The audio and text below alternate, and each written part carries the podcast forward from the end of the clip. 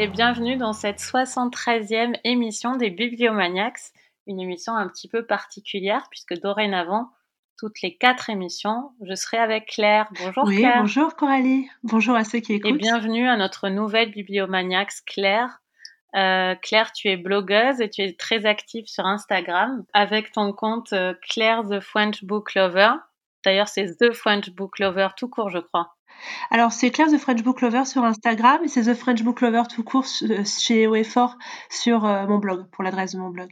Ton, ton blog et ton compte Instagram sont dédiés à toutes les littératures, mais ton métier, c'est d'être bibliothécaire jeunesse.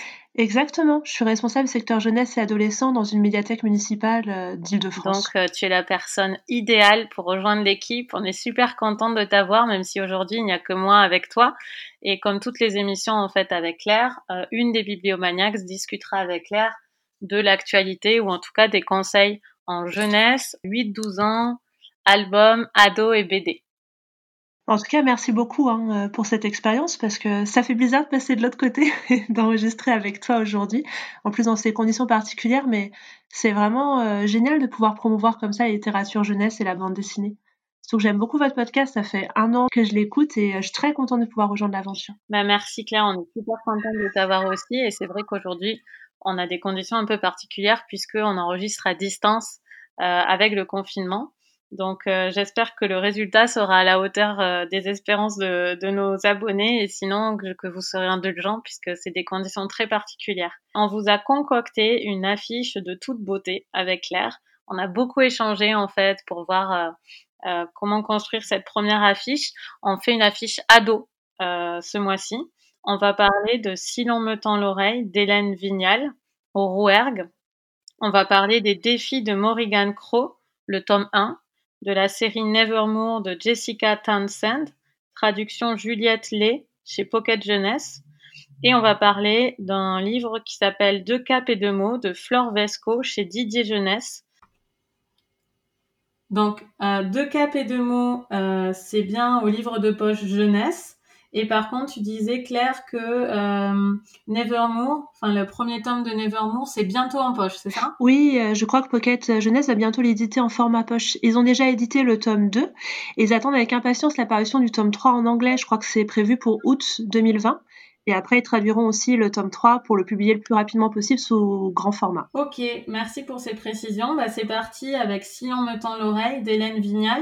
Alors j'ai lu deux livres sur trois de l'affiche parce que comme je fais les autres bibliomaniacs, j'ai pas pu tout lire. Euh, donc moi j'ai lu Si l'on me tend l'oreille et Deux capes et deux mots, donc on pourra échanger euh, ensemble sur ces deux livres. Et pour l'autre, tu pourras nous présenter simplement euh, ton avis et je te poserai toutes les questions qu'il faut pour que nos auditeurs se rendent bien compte de, de quel livre on a affaire. Alors pour Si l'on me tend l'oreille d'Hélène Vignal, euh, qui est paru au Rouergue. C'est un livre très particulier, on en discutera, euh, avec une ambiance un petit peu euh, étrange qui est en même temps dans un monde qui n'existe pas et en même temps un côté dystopique. C'est une jeune, en fait, c'est un, un, peuple de nomades qui est forcé à la sédentarisation, pour la faire courte. Donc chaque personne, chaque personnage du livre à euh, une vie de nomade, soit circassien, soit euh, diseuse de bonne aventure, par exemple, enfin des choses comme ça. Et ils sont forcés par un monarque euh, à se sédentariser et à occuper des territoires qui sont assignés pour eux sur un papier. Donc évidemment, ça va déchirer des familles, ça va pousser à des dérives autoritaristes puisqu'il va falloir contrôler les gens qui sont encore sur les routes pour voir pourquoi ils sont sur les routes. Euh, c'est un livre assez sombre, bien que lumineux euh, par moments. Euh, et c'est un livre euh, très ambitieux pour de la littérature jeunesse. Je sais pas si tu me suis là-dessus, Claire. Alors après, je trouve que la littérature jeunesse, tu vois, est très ambitieuse en général. Et c'est ça que j'aime bien. Mais en revanche, là où je te rejoins, c'est que je trouve que quand je le lisais, c'est peut-être une déformation professionnelle, je savais pas du tout à qui je pourrais le conseiller parmi mes lecteurs ou mes lectrices qui sont adolescents.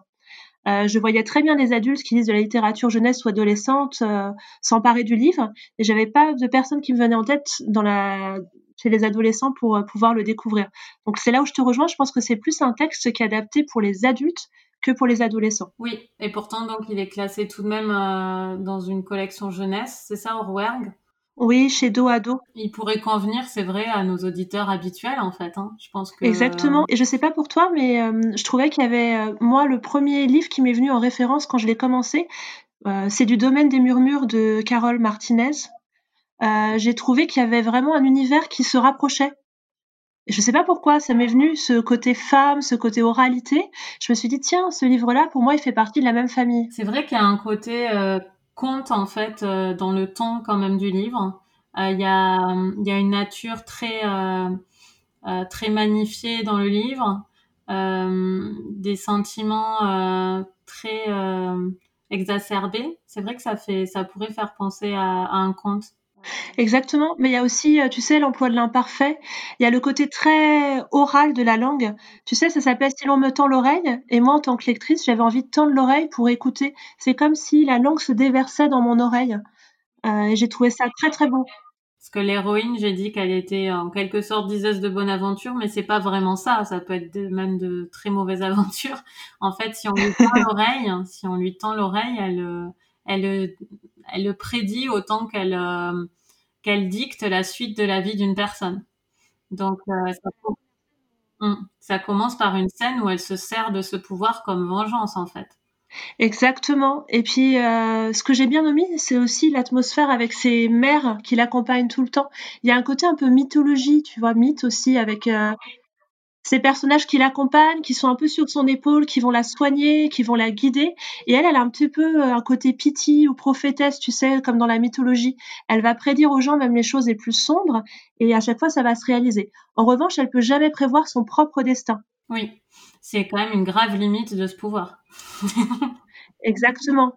Et ça a un rôle très important parce que euh, c'est vraiment un voyage qu'elle va faire et elle, elle refuse en fait le diktat qui est imposé par le monarque dont tu parlais tout à l'heure. Et euh, justement, avec des gens qu'elle va rencontrer sur le chemin de son aventure, elle va essayer de contrer ce diktat-là et elle pas elle ne peut pas se servir de son pouvoir pour euh, s'aider et aider les autres. Oui, exactement. Et, et c'est vrai que c'est vrai qu'il y, y, a un style très particulier, tu disais, avec l'imparfait. Et moi, avec le, quand tu parles des mères, j'avais pensé aussi au cœur euh, du, de théâtre antique, euh, puisque les, les mères apparaissent à différents moments et euh, elles sont en même temps très très réelles, hein, puisqu'elles existent totalement pour le personnage principal. Mais on peut questionner euh, évidemment leur, leur réalité dans le livre. Euh, elles sont autant symboliques que réelles. C'est très intéressant. Ce livre, il, dialogue avec plein de, styles plutôt antiques euh, de littérature et en même temps tout en étant extrêmement moderne au niveau de la dystopie, je trouve.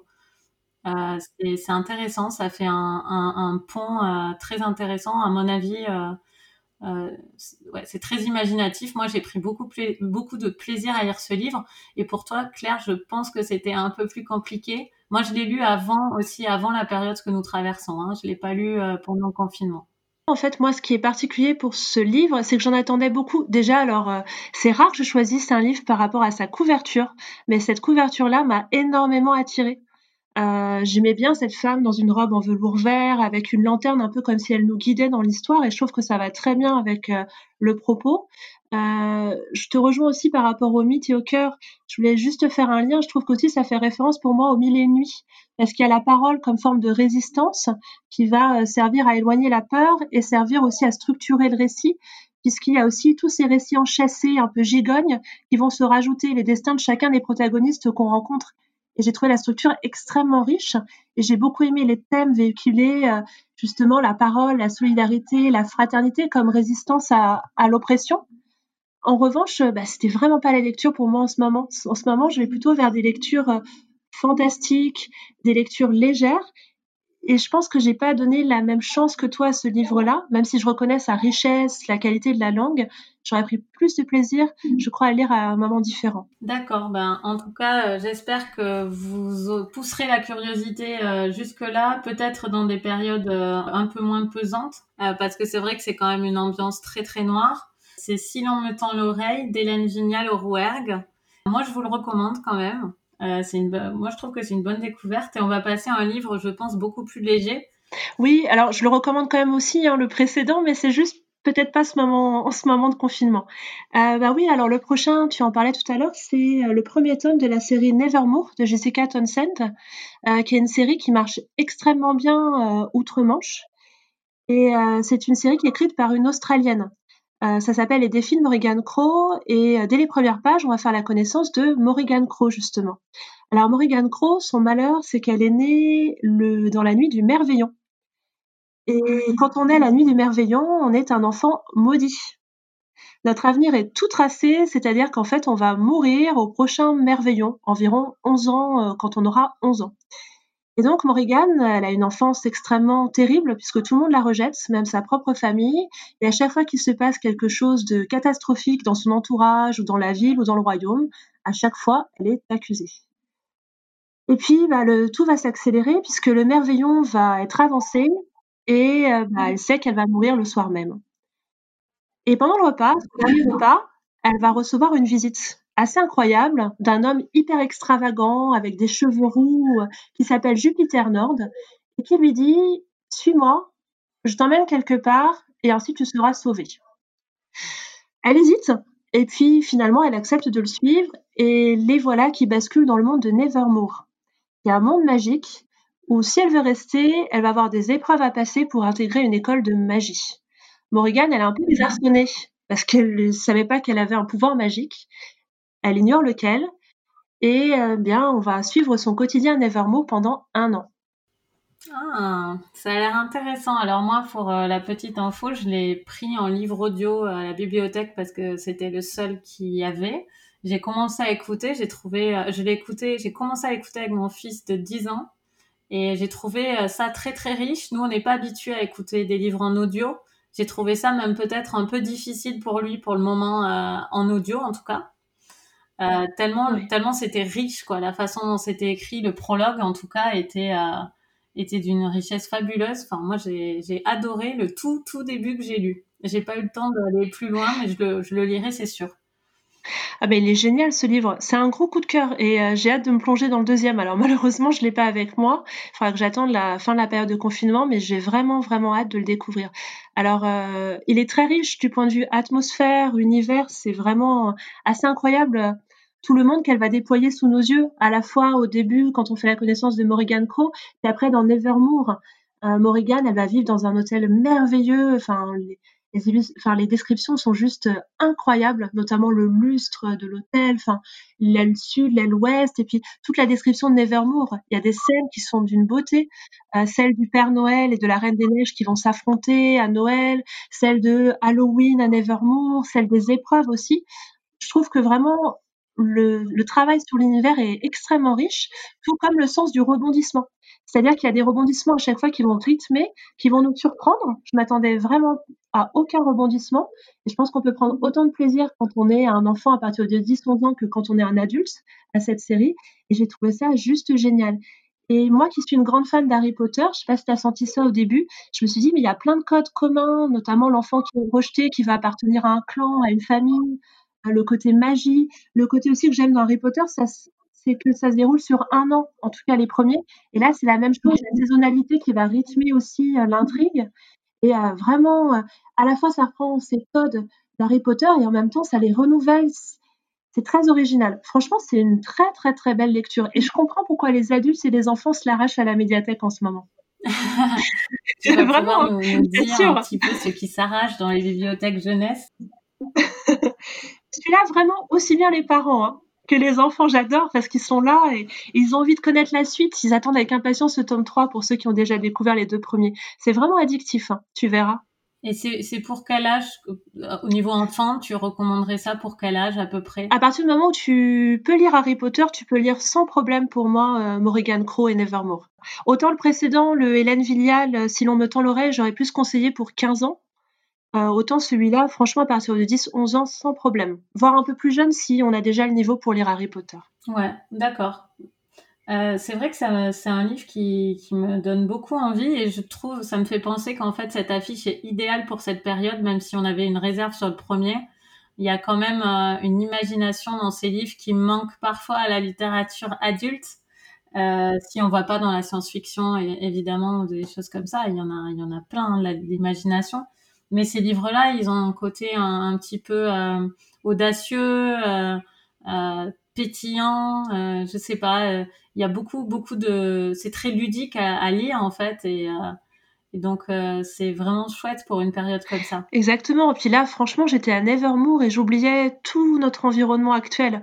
J'avais juste envie d'y rester, de voir cet hôtel, de découvrir Halloween là-bas. Enfin, j'étais vraiment bien dans cet univers-là. Je l'ai quitté vraiment à regret. Et t'as pas moyen de le, de le prendre euh, en, numérique? Ta bibliothèque ne propose pas ça? Non, euh, non, propose pas le numérique. Après, tu vois, je suis en train d'hésiter à justement me le procurer en numérique pour pouvoir découvrir la suite tout de suite.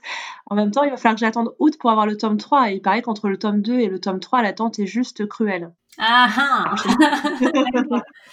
En tout cas, tu, tu m'as prévenu qu'il fallait absolument parler de ce livre-là parce que c'est un phénomène euh, de type Harry Potter en, termes de, de popularité euh, future et qu'il fallait être sur le coup et parler de ça dans les bibliomaniacs. Alors après, on verra bien si la suite euh, tient ses promesses, mais pour l'instant, les échos sont vraiment très très positifs. Est-ce que tu sais si on connaît déjà le nombre de tomes qu'aura cette série? Parce que ça peut être intéressant euh, aussi d'avoir euh, des séries trop longues parfois pour des gros lecteurs qui veulent euh, découvrir le plus d'histoires possible. J'ai regardé, pour l'instant, il n'y en a que trois qui sont prévus. Alors, je ne sais pas si elle a prévu une trilogie ou un peu plus. Je sais juste que la sortie a été retardée parce qu'en fait, son métier, c'est qu'elle est soigneuse en Australie et que du coup, avec les incendies qu'il y a eu, elle a dû retarder sa période d'écriture forcément pour venir au secours des animaux. Donc, je ne sais pas plus par contre par rapport au nombre de tomes. Et euh, voilà, trilogie, tétralogie, je ne sais pas. Après, moi, j'aime bien aussi quand il y a plusieurs tomes. Tu vois, quatre tomes, pour moi, c'est l'idéal. Un peu pour, comme pour la passe miroir. Euh, c'est tout un univers qui s'ouvre, hein, parce que il faut dire que Léo, par exemple, lit beaucoup de littérature jeunesse, mais moi, très, très, très rarement, sauf avec mon fils. Et donc, euh, donc c'est génial d'avoir déjà toutes ces références en tête de livres que, que je connais pas. C'est vraiment une chance. Je vais peut-être squatter ces émissions. Hein. Tu sais que j'ai adoré justement quand tu m'as dit avant qu'on commence l'enregistrement que tu avais euh, beaucoup aimé euh, les deux titres que tu avais pu lire. Ça a été vraiment pour moi un des plus beaux compliments, tu avais pris énormément de plaisir et, j'espère que nos auditeurs vont être euh, audacieux et se lancer aussi bien pour leurs enfants, leurs adolescents que pour eux-mêmes, parce qu'il y a vraiment des belles découvertes à faire. On va passer à un, livre d'une autrice assez connue hein, dans la littérature jeunesse, mais ça c'est son premier roman, Deux capes et deux mots. C'est Flore Vesco. Euh, chez Didier Jeunesse et donc au livre de poche Jeunesse. Euh, et on parlera d'un autre livre de Fleur Vesco au Bibliomaniacs en mai, euh, qui s'appelle, j'ai oublié le nom. L'estrange malaventure de Mirella. Alors on a. Voilà. voilà. Est-ce que, tu peux nous résumer deux caps et deux mots, Claire? Oui, bien sûr, et n'hésite pas à compléter.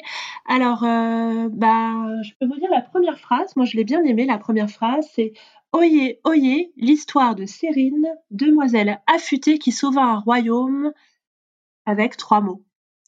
Alors en fait, on va faire la connaissance de Sérine. Sérine, vit dans le comté de Chancy et malheureusement, son père vient de décéder et elle doit subvenir aux besoins de sa famille. Donc sa solution, c'est de rentrer comme demoiselle d'honneur de la reine. Alors pour rentrer demoiselle d'honneur, c'est assez compliqué, il faut passer une sorte d'épreuve de présentation où tout le monde a un talent ou quelque chose à montrer et elle, son talent, comment elle va réussir à rentrer, c'est grâce à une esperlune. J'en dis pas plus. Et euh, quand elle va rentrer au service, elle est loin de s'attendre à tout ce qui, ce qui va lui arriver, toutes les aventures qu'elle va vivre et surtout tous les complots qu'elle va devoir déjouer. Ouais, avec beaucoup d'humour. Elle est, fantastique. Elle est fantastique je suis d'accord avec toi. C'est une héroïne audacieuse, intrépide, intelligente. Enfin, elle a tout pour elle, je trouve. C'est vraiment, euh, enfin, je sais pas, une badass. Je sais pas comment le dire autrement, mais tu vois, elle est vraiment. Euh, ah, c'est une héroïne que j'aurais adoré découvrir quand j'étais euh, plus jeune. C'est exactement ce que je me suis dit. Je me suis dit, là, j'ai dialogué avec la Coralie de, de quand j'avais peut-être 13 ans. Euh, j'aurais adoré lire ce livre à 12-13 ans. Euh, je crois vraiment, je, l'aurais conseillé à tous mes copains. Euh, vraiment, enfin, toutes mes copines même, hein, surtout. Euh, vraiment génial. Il est euh, hyper drôle et alors euh, moi tu vois je l'ai lu beaucoup dans le métro et dans le bus et pour le coup bah, je me suis souvent surprise à éclater de rire avec des gens qui se retournaient en se demandant mais quel livre elle lit comme ça arrive parfois dans les transports en commun. Et pourtant ce que je te disais en off c'est que ça a été un rendez-vous un peu manqué pour moi ce premier roman. C'est-à-dire que j'ai essayé de le lire il y a quelques années au moment de sa parution et j'ai été freinée par une de ses grandes qualités finalement, j'étais freinée par euh, le travail autour de la langue. Euh, je parlais d'esperlune tout à l'heure, c'est un des mots qu'on va retrouver, je vous laisserai découvrir euh, le sens, mais il y a plein de jeux autour du langage, des néologismes, etc. Et moi, je trouvais que ça prenait trop la place la première fois que je l'ai lu par rapport à, hum, par rapport à l'histoire elle-même. Et donc, je l'ai laissé de côté, et puis je l'ai repris il y a quelques mois, et j'ai trouvé ça extrêmement extrêmement bien mené, avec un sens du rythme juste incroyable. Plus, c'est un premier roman, je sais pas ce que tu en penses, mais quel rythme? Oui, il y, a un, rythme fou. Euh, moi, j'ai quand même dû faire un petit effort de. Alors, tu disais pour le livre précédent que ça t'avait totalement sorti de notre période. Moi, j'ai eu un tout petit peu de mal à lire celui-là parce que je l'ai lu justement quand on annonçait le confinement et tout. Et c'était quand même un effort d'accepter de décrocher comme ça de notre quotidien pour aller vers ce château avec ces aventures-là euh, et cette héroïne flamboyante. Mais une fois, enfin, une fois que j'ai mis pied dans le château, j'étais à chaque fois récompensée, quoi. J'ai eu une lecture très morcelée, mais ça m'a pas empêché de profiter vraiment de chaque, euh, de chaque chapitre. Euh, c'est des chapitres assez longs qui invitent vraiment à se plonger dans une atmosphère. C'est vraiment plein d'esprit c'est extrêmement drôle, hein, il faut vraiment le dire, c'est très intelligent, c'est futé en fait. Je pense que si vous connaissez des jeunes lecteurs euh, avides de d'intelligence comme ça, c'est c'est pas un livre qui tient que sur le suspense et le rythme, c'est aussi un livre qui, qui tient sur le jeu avec les mots, comme tu le disais, euh, sur euh, sur oui le, le, côté vorace que peuvent avoir certains jeunes lecteurs je pense que ça, c'est vraiment un livre très satisfaisant pour, euh, pour des jeunes lecteurs voraces. Oui, c'est vraiment une héroïne euh, hyper intéressante. Je pense qu'on peut s'identifier à elle un peu quand on est une jeune lectrice et même un jeune lecteur parce que elle est tellement inventive aussi euh, et, est tellement courageuse que je pense que peu importe le sexe qu'on peut avoir en tant que lecteur, on a envie juste de lui ressembler ou d'être ami avec. Ça, c'est sûr. Et puis, il y a un côté comédia dell'arte, enfin, très de déguisement. Il y a un côté théâtrale euh, dans le fait que chacun cache son jeu, euh, qu'elle-même va devoir à plusieurs reprises en fait euh, complètement changer d'apparence. C'est visuellement pour l'imagination, c'est extrêmement fertile. C'est un livre extrêmement fertile pour l'imagination. Exactement, puis on sent qu'elle s'appuie sur des référents historiques tout en donnant un côté un peu euh, antidaté. C'est-à-dire que, euh, par exemple, le personnage du bouffon, sans expliquer euh, comment il a été introduit dans l'intrigue, c'est extrêmement ce que tu disais tout à l'heure, beaucoup à la Renaissance, à la fois dans l'intrigue, dans les personnages, dans les dialogues aussi. Les dialogues sont, très, très bien, je trouve, assez extraordinaires parce que à chaque fois, il y a un sens, on y croit au dialogue et on est en même temps désarçonné. Bon, c'est excellent, quoi. oui, moi, c'est un gros coup de cœur. Hein. Et en fait, on a reçu euh, Flore Vesco à la médiathèque au mois de novembre. C'était vraiment un plaisir de la recevoir. Et euh, tout ce qu'elle écrit, j'aime. Tu verras L'estrange malaventure de Mirella, pour lequel elle a eu l'équivalent du prix Goncourt Jeunesse hein, au premier tour. C'est quelque chose aussi, euh, c'est une vraie prouesse. tu verras, j'en dis pas plus. Et puis, tous ces livres, en fait, sont des livres. Elle a écrit aussi Louis Pasteur, contre les loups-garous, qui est juste incroyable, où elle croise Louis avec euh, des personnages fantastiques. Elle a écrit Gustave Eiffel contre les âmes de fer, et également euh, euh, un livre où elle rend hommage au conte. Voilà. Eh ben, tu nous donnes envie. Donc là, c'était de cap et de mots de Flore Vesco. On vous recommande donc de vous plonger dans ces trois livres ce mois-ci. Et tu voulais nous parler d'un album en bonus puisque la prochaine affiche sera une affiche album, donc pour les plus petits. Exactement. Euh, c'est une littérature que j'ai découverte en arrivant à la médiathèque parce que je pense que comme toi, j'avais certains albums dans ma jeunesse comme euh, Max et les Maximonstres ou euh, Tommy Ungerer, etc., le géant Zeralda. Et là, depuis que je travaille en jeunesse, j'ai découvert plein de, de pépites énormément de production en littérature jeunesse autour des albums et des très très belles choses. Celui dont je voulais vous parler aujourd'hui, c'était euh, Bonjour le monde. C'est un album qui a été écrit par euh, Clémence euh, Sabat et illustré par Margot Grapp et qui est paru chez Maison Elisa. En fait, c'est un album avec des récits enchâssés. On va faire la connaissance d'un papillon et ce papillon va donner envie à un pinson de chanter et le chant de ce pinson va donner le courage à un jeune homme de déclarer sa flamme, et etc. C'est un peu comme si tous nos univers étaient liés, mais pour donner des petits bonheurs en fait. C'est un livre très très très optimiste qui nous plonge dans un cocon de poésie et je trouve que ça fait un bien fou en ce moment. Et euh, il y a des couleurs très très éclatantes, C'est Margot Grapp qui a fait les illustrations, comme je disais tout à l'heure. Et il y a aussi des traits très ronds, donc il y a à la fois un sentiment de douceur, de poésie, de légèreté et d'optimisme, excusez-moi, qui se dégage des pages et c'est juste un vrai bonheur à lire maintenant. Ah, ça donne envie. C'est pour quel âge, tu dirais, cet album? Alors moi, je pense qu'on peut le lire euh, dès 2-3 ans sans problème. Et je pense que plus on gagne en âge, plus on comprend le principe de ces histoires enchâssées, de ce battement d'ailes de papillon qui va euh, introduire plein plein de changements. Donc c'est vraiment un album avec lequel on peut évoluer selon les âges et voir des choses très très différentes. Bah, merci beaucoup Claire pour tous ces conseils de lecture. Merci d'avoir fait cette affiche avec moi. C'était un plaisir d'échanger et ça augure euh, de belles choses pour la suite euh, de nos émissions Bibliomaniacs. Merci beaucoup. Merci beaucoup à toi euh, Coralie puis aux autres Bibliomaniacs de m'avoir accueilli sur cette émission. Puis c'était une expérience de parler à l'écran de l'ordinateur et c'était une très très belle expérience. Et je crois que tu voulais qu'on fasse peut-être appel pour la prochaine, le prochain numéro? Auditeurs. Exactement, tu es, redoutable. Exactement. Claire a eu la bonne idée de vous demander de nous envoyer des très beaux souvenirs de lecture jeunesse que vous avez eu quand vous étiez enfant de préférence. Euh, pas forcément, mais quand même, on aimerait se plonger dans vos souvenirs d'enfance. Quels livres vous ont fait vibrer? Dans quelles conditions les avez-vous eus? Comment ils ont résonné sur vous, etc. Si vous voulez nous envoyer un témoignage sur une lecture jeunesse, on se fera un plaisir de les diffuser à la fin de ces émissions. Voilà, exactement. J'ai hâte d'entendre tous les souvenirs de lecture de nos auditeurs. Oui, je pense que je vais aller en chercher certains dans mon quartier quand le confinement sera fini. C'est un beau programme en tout cas, oui, tu as raison. on vous remercie tous et on se retrouve pour la prochaine émission des Bibliomaniacs euh, début avril. À très bientôt, au revoir. Au revoir, à très bientôt.